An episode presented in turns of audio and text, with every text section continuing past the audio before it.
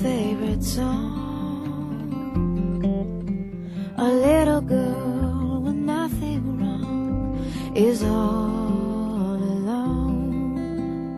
Eyes wide open, always hoping for the sun. And she'll sing her song to anyone that comes along. Fragile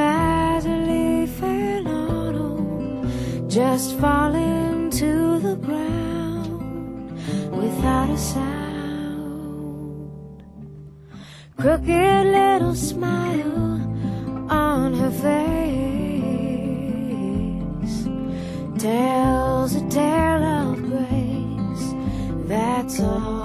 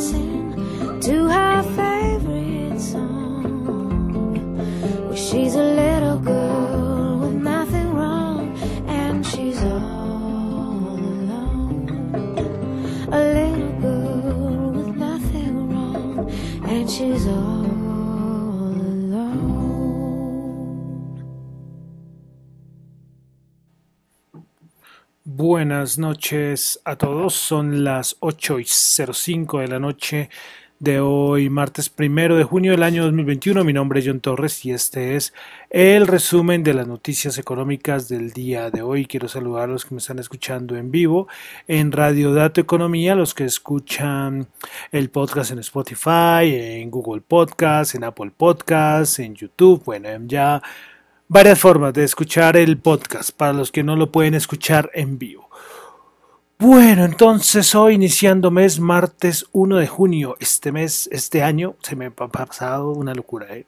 volando, volando, llevamos ya mitad de año, mitad de año, y saber que hace, hace nada, yo me acuerdo que estaba eh, desarmando el, el, arbolito de Navidad, qué, añito, ¿eh? este añito eh, durito, eh, durito, movidito, el que, el que por lo menos en Colombia lo estamos viendo movidito, movidito. Bueno, entonces eh, vamos a comenzar. Hoy empezamos el programa escuchando a Nora Jones, alguien que ya es muy conocida al inicio del programa con su canción Seven Years. La canción Seven Years es del álbum, de uno de los más famosos de ella, que es el álbum de Come and Wave With Me del año 2002.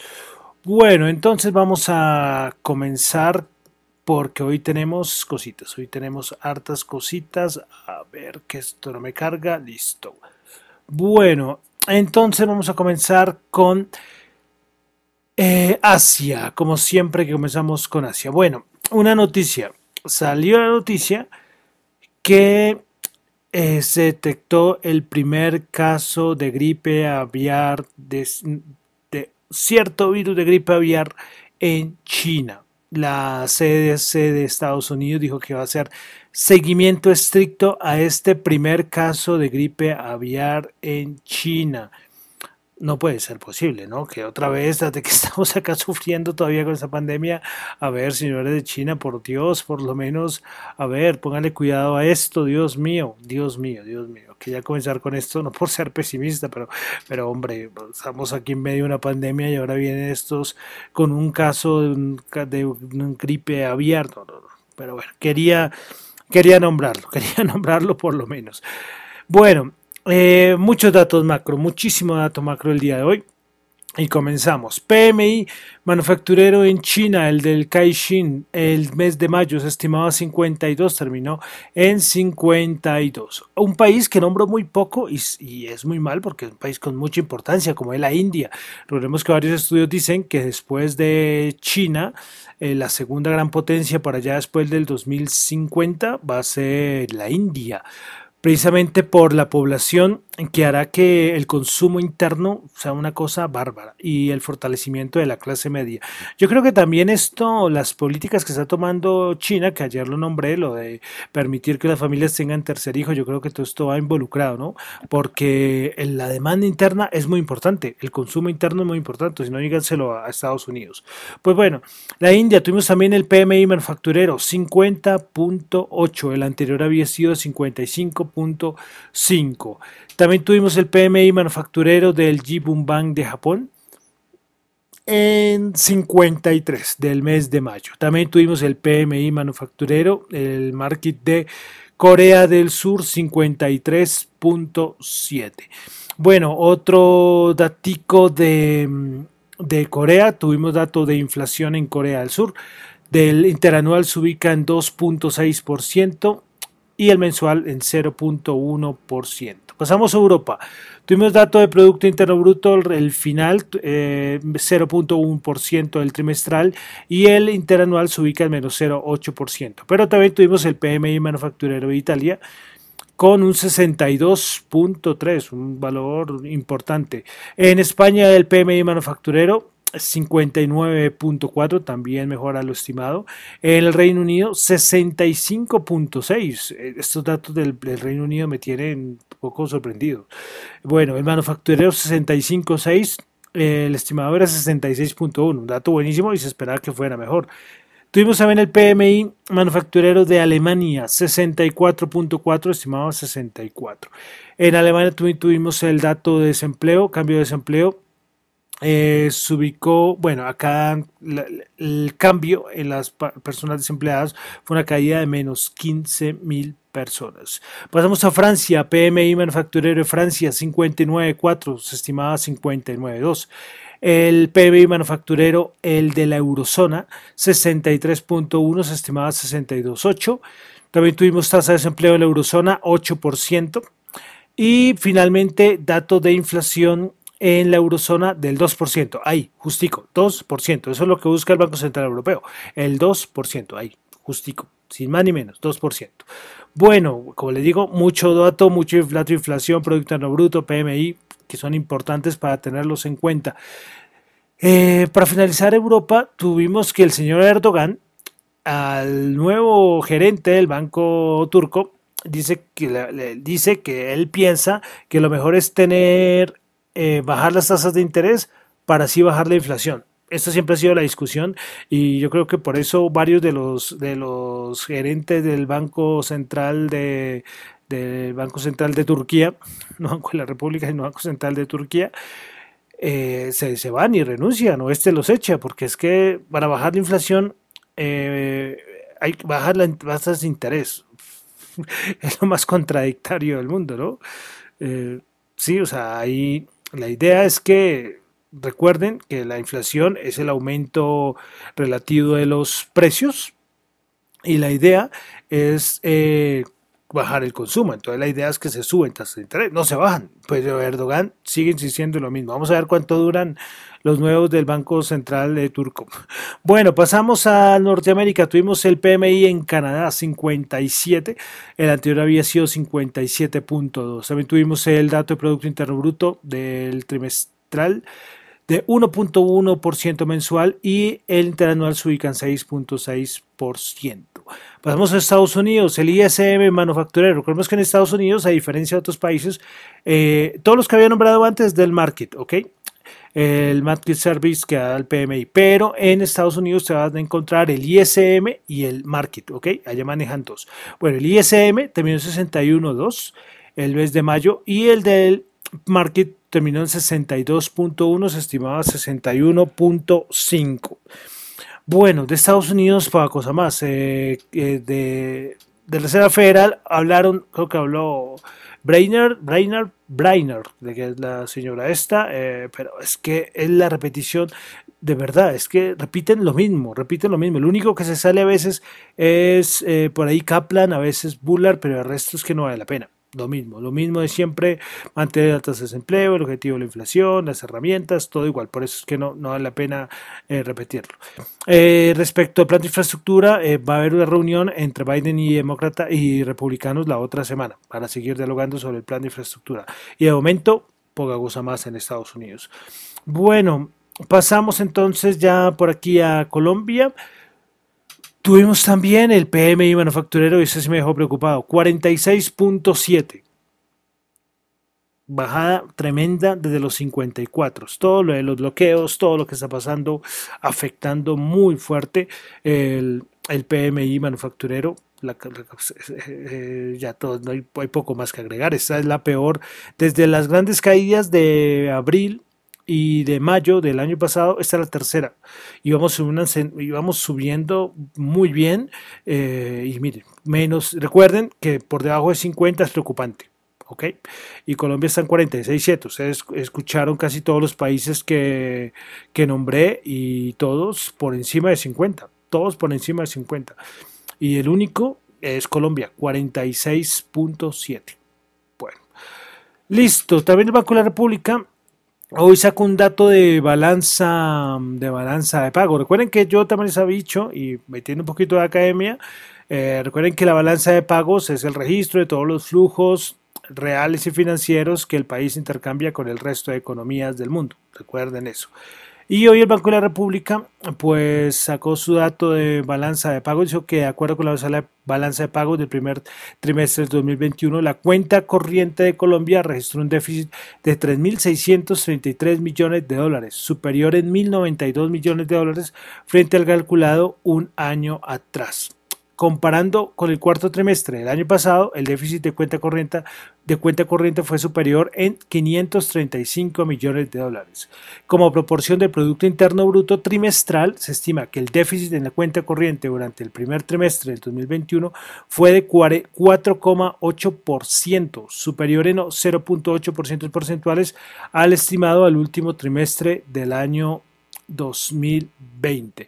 Eh, cuenta corriente, recuerden que la cuenta corriente es como el, libro de cuentas que contabiliza las exportaciones e importaciones de bienes y servicios. ¿ok? Entonces, para que tengan claro esos datos de qué es balance de pagos y qué es cuenta corriente.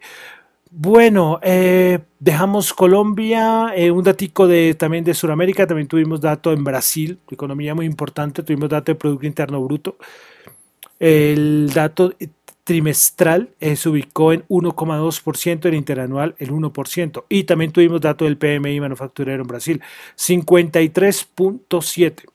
53.7, repito, el único que salió con este dato horrible fue de los que nombré hoy eh, fue Colombia, 46.7, muy abajo. A ver, a ver si todo esto es que en plena recuperación, que pase esto de los bloqueados y todo esto, vaya, por Dios. Bueno, dejamos Colombia, Sudamérica, vamos a pasar a cositas de mercado. No hay muchas cosas de mercado tampoco. De hoy sí, bueno, hoy sí fue algo importante, fue porque hoy hubo reunión del panel técnico de la OPEP, de la OPEP Plus. Y nada, nada, esto fue una cosa rapidita, una reunión rapidita y se recomendó mantener los planes de suministro de julio.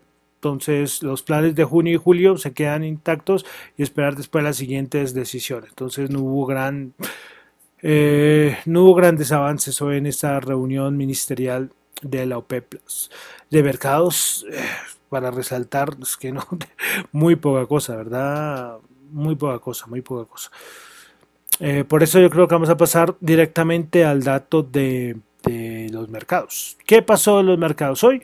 Wall Street venía de puente festivo y fue curioso porque la madrugada, cuando abrió Europa, ¡buah!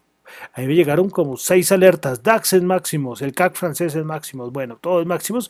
Abrió Estados Unidos también con mucha fuerza, pero es que superar la resistencia de los 4000 de los 4230 le va a costar mucho al SP500. Llegó a esa zona y boom, papelón. Empezaron ahí a bajar. Pero el resto no hay nada así, no hay nada, por ahí hay teorías y bancas de inversión que sacan que tiene que venir alguna corrección o alguna cosa así, pero, pero el resto seguimos en lo mismo, en ese canal y bueno, se va, están en un canal, en un canal, ya ustedes lo conocen, los que hacen trading, y el resto no es que pase mucha cosa. Pero bueno, Nasdaq 100 hoy bajó 31 puntos, menos 0,2%, 13.654 puntos. Principal ganadora del día, Pinduoduo 11,5%, JD.com 5,9%, Baidu 2,8%. Principales perdedoras tuvimos a Trip.com eh, menos 4%, Liberty Global menos 3,5% y Ross Stores menos 2,7%. Vamos al SP500 que hoy bajó 2 punticos, 4.202 menos 0,05%. Principales ganadores del día, Uh, Devon Energy 13,7%, Marathon Oil Corporation 13,6%, Apple Corporation 18%, principales perdedoras, eh, Adbot Laboratories menos 9,3%, Thermo Fisher menos 4,7%, Invesco menos 4,7%. Vamos ahora al Dow Jones. El Dow Jones el día de hoy subió 45.01%, 34.575. Principales ganadores del día. Tuvimos a ExxonMobil 3,5%, Boeing 3,1%, Dow 2,9%. Principales perdedoras, Johnson Johnson, menos 2,2%, Procter Gamble, menos 1,4%, Nike, menos 1,4%. Bolsa de Valores de Colombia. Hoy eh, una noticia de Paz del Río, una acción que yo alguna vez, les confieso que yo alguna vez tuve en mi, en mi portafolio y verdad que me sorprendió, que, ¿sabes? Que, que, parece que con toda la emergencia que está pasando, parece que el departamento de Boyacá vende algunas acciones. Lo vi por encima, ¿eh? no lo vi así cuidadosamente, no lo vi. Pero bueno, el Colcap, a ver un momentico que esto se me encerró por acá, listo. Entonces el Colcap el día de hoy, el MSCI Colcap, perdón, el MSCI Colcap subió 22 puntos, 1,8%, 1223. Principales ganadoras del día en el MSCI Colcap tuvimos a Ecopetrol 3,9%, Promigas 3%, Grupo Val 2,8%. Principales perdedoras Caracol menos 2%, Grupo Bolívar menos 0,6% y Preferencial Aval menos 0,2%. Eh, listo, vamos al petróleo. Como pueden escuchar, eh, Exxon, Ecopetrol, eh, muchas petroleras subiendo y es que el petróleo hoy subió con bastante fuerza. El Brent 70.6 subió 1.3, WTI 67.7 subió 0.7 en máximos de dos años, si no estoy mal, recuperando niveles, como les digo, del año 2018, si no estoy mal, 2019, el petróleo. Entonces eso se impulsó, a, como pueden ver, a todo el sector petrolero. El oro 1904 bajó 5 dólares la onza. Bitcoin 36.661 bajó 327. Hoy, a ver, a ver, a ver, vamos a ver cuánto está. Está en 36.159, es decir, 500 dólares por debajo del precio que había mirado por última vez. Y hoy no voy a dar noticias de criptomonedas, aleluya. Sí, no, hoy no voy a dar noticias de criptomonedas. Eh, bueno, y tasa representativa del mercado, el dólar en Colombia para el día de mañana 3.671, bajó 42 pesos. Bueno, entonces con esto termino por el día de hoy el resumen de las noticias económicas. Mucho datico macro importante porque no todos son noticias así, eh, sino que los datos macro son muy importantes, ¿ok? Y bueno, eso fue casi el, el, día de hoy. Y bueno, me despido. Recuerden que esto no son recomendaciones de inversión, estos son solamente análisis personales. Y bueno, me encuentran en Twitter en la cuenta arroba John Chu y en la cuenta de arroba Dato Economía. Muchísimas gracias.